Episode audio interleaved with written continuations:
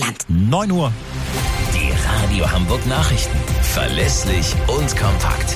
Mit Rainer Hirsch. Guten Morgen.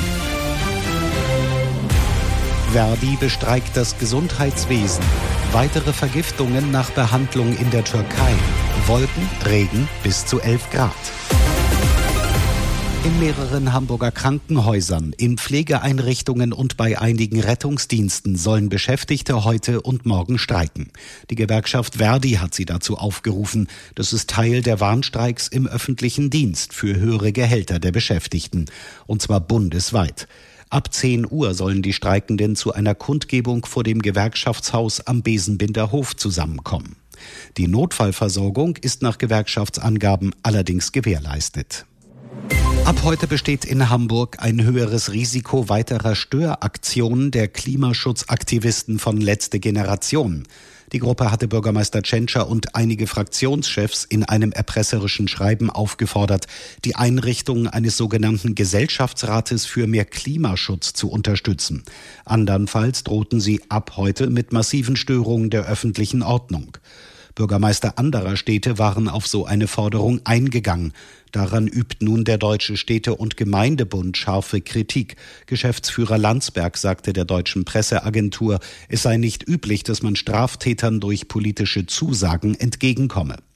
Ein Gesellschaftsrat nach den Vorstellungen von letzte Generation entspräche unter anderem nicht unserem Demokratieprinzip, weil der Rat nach dem Zufallsprinzip zusammengestellt werden soll und nicht durch eine Wahl.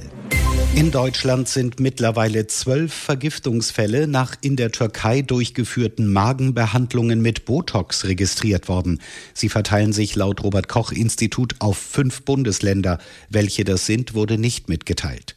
Bei den Behandlungen in türkischen Kliniken wurde den Patienten Botox in die Magenwand gespritzt. Dadurch soll die Bewegung der Magenwand eingeschränkt werden, was zu einem länger anhaltenden Sättigungsgefühl und damit einer Gewichtsabnahme führen soll.